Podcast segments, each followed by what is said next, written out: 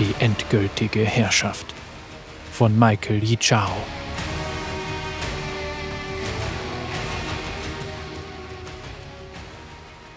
Eine erhobene Faust. Aufsteigende nekromantische Macht. Vor ihm verdichtet sich tiefschwarzer Rauch zu schwarzem Eisen, aus dem sich der letzte Turm manifestiert. Mordekaiser betrachtet mit düsterem Stolz das Zentrum seiner Macht. Mitnarach nun, seine jenseitige Welt ist vollendet. Einst hatte er genau hier gestanden, eine sterbliche Seele, die der Leere des Vergessens gegenüberstand. Jetzt liegt vor ihm ein Königreich, das durch seine Taten entstanden ist. In Selbstgefälligkeit schwelgend schreitet er den Weg entlang zu seiner Festung. Jeder Stein unter seinen Füßen ist sein eigenes Werk. Alle Befestigungsmauern und Zinnen wurden aus unmenschlicher Magie und eisernem Willen geformt. Wo zuvor nichts gewesen war, schmiedete sich Mordekaiser seine eigene Realität, eine Welt, in der bald alle Seelen auf ewig verweilen und niemals vergehen.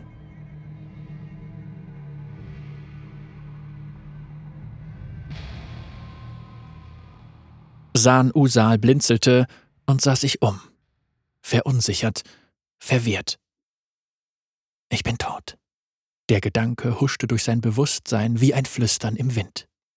Als ihm die Wahrheit bewusst wurde, befiel sein Herz ein Augenblick der Trauer. Doch dann stieg Gelächter in ihm auf, das wie ein Ruck durch seinen Körper ging, seine Brust erfüllte und schließlich wie eine Kaskade aus ihm herausbrach. Also gut. San Usal ließ den Blick schweifen und suchte nach der großen Pforte, die die Seelen durchschreiten, um zur legendären Halle der Knochen zu gelangen.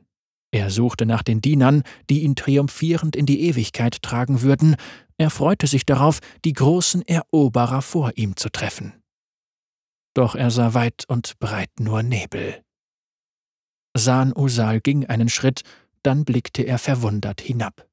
Der grobkörnige Sandboden verschob sich unter seinen Füßen, in der Entfernung säuselten unverständliche Stimmen, zu leise, als dass man sie verstehen konnte. Das ergab keinen Sinn. Fest entschlossen, die Wahrheit herauszufinden, machte er sich auf, das Ödland zu durchstreifen. Viel Zeit verging. Aus Verwirrung wurde Fassungslosigkeit, aus Fassungslosigkeit wurde Wut, aus Wut wurde Raserei. Nichts. Da ist nichts. Eine endlose Weite aus trockenem Sand. Die erbarmungslosen Stimmen flüsterten unentwegt und brachten ihn beinahe um den Verstand.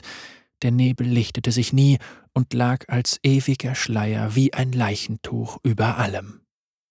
Hatten die Priester etwa gelogen? Oder waren sie gar falsche Propheten, plappernde Narren, die nur leeren Aberglauben lobpreisten? Oder hatten die Vorfahren ein groteskes Fehlurteil gefällt und ihn deshalb nicht in der großen Halle empfangen? Anfangs quälten ihn diese Fragen, doch sie waren nicht von Bedeutung. Das hat San Usal nun erkannt. Nichts war von Bedeutung, außer der gegenwärtigen erdrückenden Erkenntnis, dass hier gar nichts ist. Eine riesige, trostlose Einöde. Verheißungslos. Als diese Erkenntnis seinen Geist einnahm, überfiel San Usal der Schatten der Verzweiflung und lechzte danach, ihn zu verzehren. Doch er war San Usal, Eroberer des Ödlands, Meister der Stämme. Er hatte ein ganzes Reich aus dem Nichts erschaffen. Zu Lebzeiten hatte er alle Widerstände und Verzweiflung durch Willensstärke und Ehrgeiz überwunden, im Tod würde das nicht anders sein. Wenn der Tod mir nicht die versprochenen Königreiche bietet, dann erschaffe ich sie mir selbst.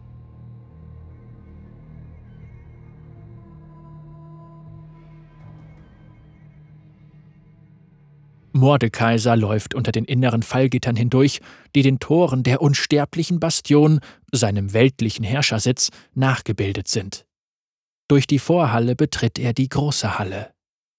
Vor ihm ragt sein Thron auf.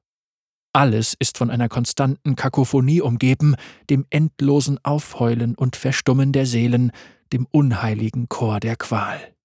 Doch Mordekaiser hört sie nicht Vielmehr vernimmt er sie wie das Klirren von Metall in einem Kriegslager oder das Knirschen von Stiefeln während eines Gewaltmarschs. Sie war zu gewöhnlichen Hintergrundgeräuschen verklungen, die man einfach ausblendet. Immerhin stehen die würdigen Seelen in der Halle bereit und wagen es nicht zu sprechen. Alles ist, wie es sein soll. Mordekaiser schreitet zu seinem Thron.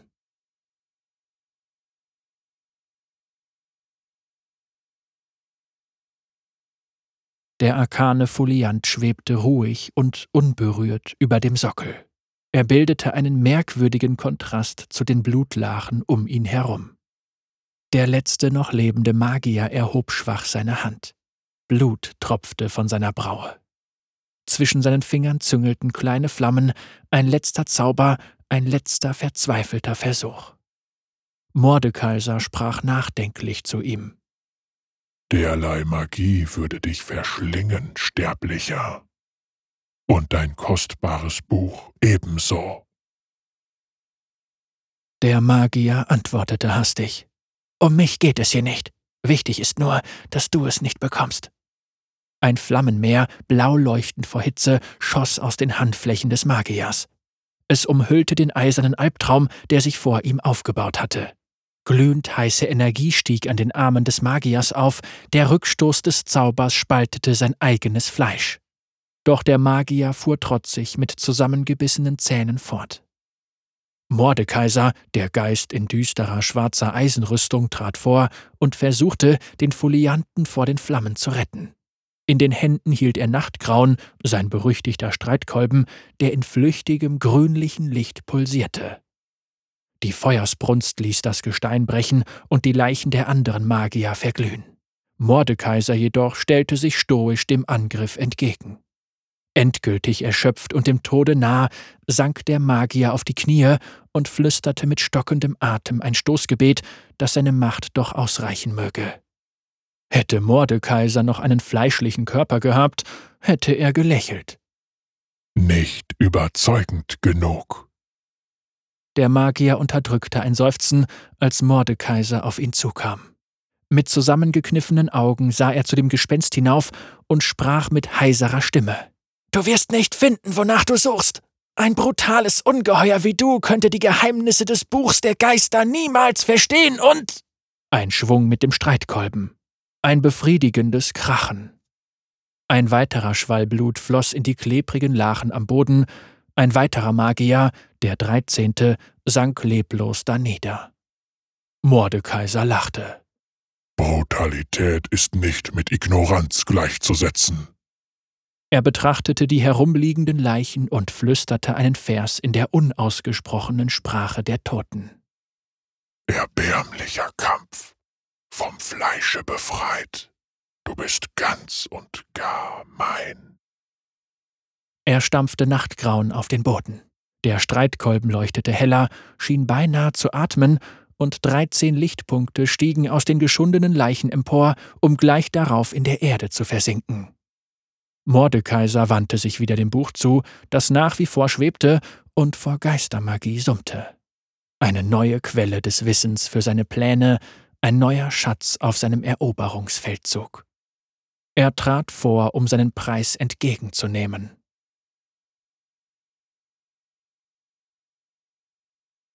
Vor ihm ragt sein Thron auf. Die blanken Eisenpfeiler auf der Rückseite überragen den Thron und laufen gefährlich spitz zu. Das Podium des Throns ist mit komplizierten, gestochen scharfen Ochnun-Schriftzeichen verziert. Hier klingt das allgegenwärtige Raunen beinahe wie ein unentwegtes, verzweifeltes Tosen. Mordekaiser legt seine Hand auf die Armlehne und betrachtet stolz sein Werk. Die Herstellung dieses Stücks hatte mehr Seelen verbraucht als alles andere in seiner Festung. Das Wimmern, das von ihm ausgeht, ist Musik in seinen Ohren. Mit der Kraft seiner Gedanken befiehlt er Nachtgrauen in seine Hände, dann holt er mit dem Streitkolben aus und zerschmettert den Thron. Das Echo von hundert Seelen donnert durch den Saal, als sie aus dem Thron entlassen werden und sich kurz darauf im Vergessen auflösen. Mordekaiser beobachtet ihr Verschwinden mit grausamer Befriedung. Throne sind etwas für Sterbliche, die in ihrem Fleisch gefangen und menschlicher Erschöpfung ausgeliefert sind. Er ist jetzt weit mehr als das. Er steigt auf das gewundene Eisen und lässt seinen Blick durch die große Halle schweifen. Seine Generäle, die Seelen derer, die die Ehre hatten, noch zu seinen Lebzeiten durch seine eigene Hand zu sterben, stehen bereit. Sie zeigen keinerlei Reaktion auf das Geschehene. Keiner von ihnen wird sich ohne seinen ausdrücklichen Befehl bewegen. Nun ist sein Königreich wahrlich bereit. Mordekaiser schreitet aus der großen Halle und begibt sich zur Festung, dem Zentrum seiner Macht und Machenschaften, zum Relikt, das Mitnarach nun mit der sterblichen Welt verbindet, zum Ort, der dem geheimen Herz der unsterblichen Bastion seinen wahren Zweck gibt. In seinem ersten Leben hielt er sich für einen großen Eroberer, der in die ewigen Hallen seines Glaubens eingehen würde. Wie lächerlich mickrig, wie sterblich seine damaligen Ambitionen doch waren. Doch während andere den Tod als das Ende akzeptierten, machte er ihn zum Beginn seines wahren Eroberungsfeldzugs. Und nun kann er jedes Flüstern in seiner Welt klar und deutlich hören und verstehen. Nun pulsiert in ihm die Magie des Todes selbst. Nun hat er das arkane Wissen verinnerlicht, das er in seinem zweiten Leben an bekannten wie unbekannten Orten in aller Welt gesammelt hat. So wie er haben nur wenige andere Wesen die Herrschaft über Geist, Tod und sterbliche Magie erlangt. Er wird sie nutzen, um alle Welten nach seinem eisernen Willen zu formen. Die Zeit ist gekommen, um in die Welt der Lebenden zurückzukehren, alle Seelen Runeterras warten auf ihn. Mordekaiser erhebt Nachtgrauen mit einer Hand, und so beginnt seine endgültige Herrschaft.